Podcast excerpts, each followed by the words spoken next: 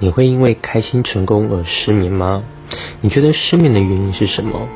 通常我们对于失眠的印象大多是负面的，可能是难过、沮丧，或是因为担心什么事所引发的焦虑。但有没有可能因为人生过得太成功而导致失眠？最近四期我又开始失眠了，但这次情况与上次失眠的原因好像不太一样。我本身是辅导老师，同时也是一个创业者。经过这一个礼拜的调整，今天我想特别来跟大家聊聊失眠这件事，并且跟你分享遇到失眠时可以怎么调整。有兴趣就看下去喽。这是一个帮助素人老师与素人专家创造第二收入的频道。那我们就开始吧。开心也会失眠，失眠可不只是单纯的睡不着。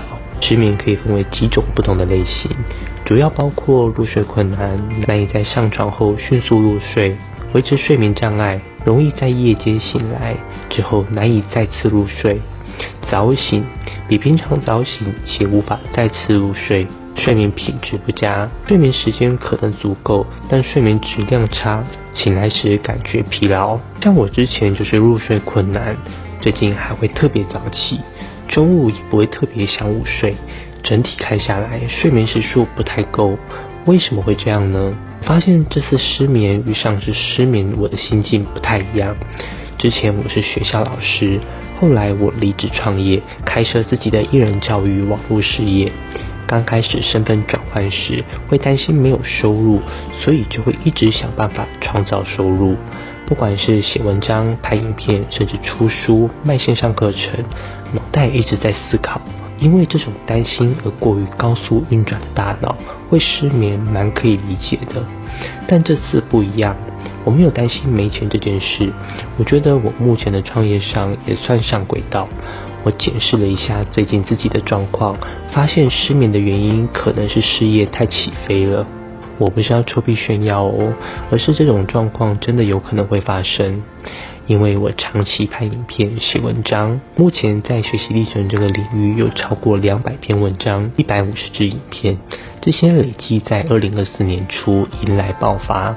除了线上课程持续卖出，也准备出版自己人生第一本书，一切都在起飞的轨道上。心情不只是没有担心，除了开心还很安心。我不太明白为什么我又失眠了。我查了一下资料，的确可能因为太过成功而失眠的情况。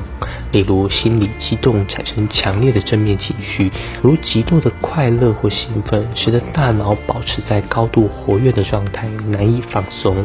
再来，可能是思绪活跃，尤其是当事业上取得成功或感受明显进步时，可能会有许多计划和想法。这些思绪可能在夜间持续活跃，影响睡眠。另外，生活节奏发生变化，也有可能影响到睡眠。刚好这些情况我都有，尤其是我最近花了半年时间写完的书终于要出版，我特别兴奋。可能因为长期写文章，我明显感觉到自己的文笔变好了，这些自己都感受得到的进步，真的让我蛮开心的。另外，因为要赶着出版，加上原本的拍片、演讲，艺人公司的我就得熬夜赶工，或许也因为这样，我第二次失眠了。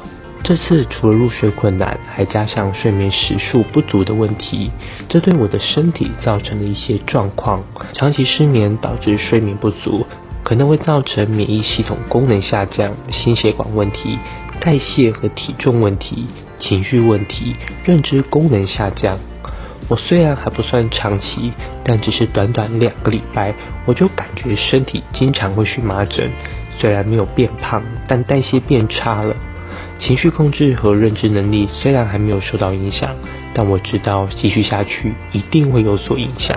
当我意识到这个状况时，我觉得必须调整，所以我开始思考怎么办。多睡一点，把时数补齐。其实因为晚睡着，所以想睡晚一点，并不会让你状况改善，只会造成作息的不正常，工作效率变差。况且我常常早上也需要到处演讲，不能睡多晚。因此，我要在这边分享我过去这个礼拜如何的调整，如何改善失眠的三个方法。圣经有句话说：“你们要休息，要知道我是神。”休息的重要，连圣经都说了，那就一定要想办法改善才行。我是怎么调整的呢？我用以下三种方式进行改善：一、持续治疗。很多人给失眠者的第一个建议就是叫他们调整作息，但就是因为失眠造成作息打乱才产生问题。因此，第一个步骤我会建议就医治疗。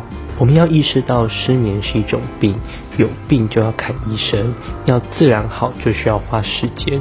这就好像感冒一样，你也可以让它自然好，但就比较花时间。专业医疗可以帮助你快速缓解症状。当你可以好好的入睡，才有调整作息的空间。有些人可能不知道失眠要看哪一科，答案是身心科。听到这一科，可能有些人会排斥身心科。因为忧郁症也是看身心科，而且很多人对于吃药治疗失眠这件事不能接受，担心有副作用或者依赖性，以后不吃药就睡不着。但事实上，现在的药物都研发得很好，不太会有副作用，也可以很快的排出身体，对于身体的负担很小，而且很多时候不需要安眠药，可能简单的放松药就可以帮助你入睡。顺便告诉你。很多医生都会吃不同程度的放松药来帮助他们维持好的睡眠品质。根源保养很重要，但要先缓解症状。就像喉咙已经痛到不能讲话，你不能要求它好好发声，而是要先想办法让喉咙不要痛。二、刻意安排。当症状缓解，可以稳定入睡后，我们才要处理作息的问题。就像急性药与保养品的差别。当然，保养品也不能乱吃，必须按照自己的需求补给。所以你也不一定要按照别人的作息表，从原则去调整自己的时间规划，比较能够符合自己的实际需求。像我就会参考史蒂芬·科维的《与成功有约》里的紧急重要原则，挑出除了工作以外对于睡眠来说是重要的事，刻意安排进不会被打扰的时段。例如运动、良好饮食、放松技巧、阅读书籍等。像我过去这周就是这样刻意规划自己的日程：吃饭时间规范在上午九点、下午一点、晚上七点；中午小睡半小时；四点半要运动；八点进行放松练习；十点开始阅读。这些重要不紧急且帮助睡眠的事优先安排起来，并且透过闹钟提醒自己该做哪些事。三、纪律优化，作息是要拿来遵守的。先有纪律的执行三天，看看有什么需要调整的。发现无法执行，就要进行优化。调整完毕之后，再有纪律的继续执行，让身体习惯这样的节奏。我就是按照这种方式调整了一个礼拜，感觉还不错，未来还会持续保持。创业成功的秘诀是搭建系统。以上经验其实就是我创业遇到问题时用来解决问题的系统思考与执行模式。先意识问题，思考可行办法，测试模拟并优化改善，最后就是坚持下去，并再度循环上面三个步骤。许多人因为希望可以过上更轻松的生活，所以选择创业。但我以过来人的经验告诉你，创业这条路绝对不轻松。轻松、自由、富足的生活是创业成功后的结果，但要达到这种结果，必须要经过不轻松的付出，带来不舒服的成长，最后才可以享受轻松生活的果实。在创业的路上，一定还会有许多状况。百分之九十九的创业者会失败的原因，不只是因为方法不对、资金问题，最底层的原因是因为目标设定错误。当你把目标设定在赚大钱、轻松生活这种结果，只要你无法坚持到可以看到结果，那你随时都可能会放弃。但一个成功的创业者并不会把结果当目标，而是想办法搭建一套可以让自己坚持下去的系统。就算你遇到任何问题与状况，你都可以保持这套系统的运作。那你期待赚大钱的这种结果，就只是系统运作后的副产物而已。